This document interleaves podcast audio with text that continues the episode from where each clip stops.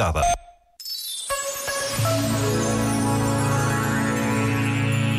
Escreveu Pedro Góis. No ar começa a ouvir-se um ruído fundo com o objetivo de tática ideológica, querendo instrumentalizar as migrações e os migrantes no sentido de criar um eles e um nós, que se opõem e divergem nos seus objetivos.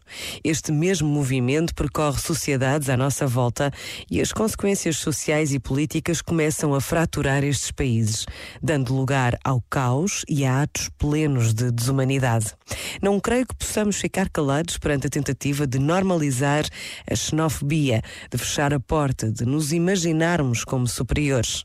Fazendo deste texto uma carta aberta a todas as gerações que o lerem, fazendo destas palavras um mote para iniciativas futuras, fazendo deste tempo novo uma nova oportunidade, façamos deste princípio humanista uma mnemónica coletiva.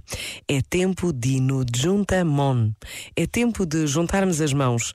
Seremos um Portugal diferente se soubermos agir de acordo com o que o futuro nos exige, que é sermos um nós pleno e inteiro, com todos os que aqui vivam e trabalham, independentemente de onde vêm, da cor da sua pele ou dos credos com que expressam a sua religiosidade.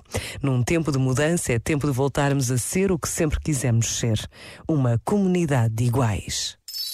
Este momento está disponível em podcast no site e na app.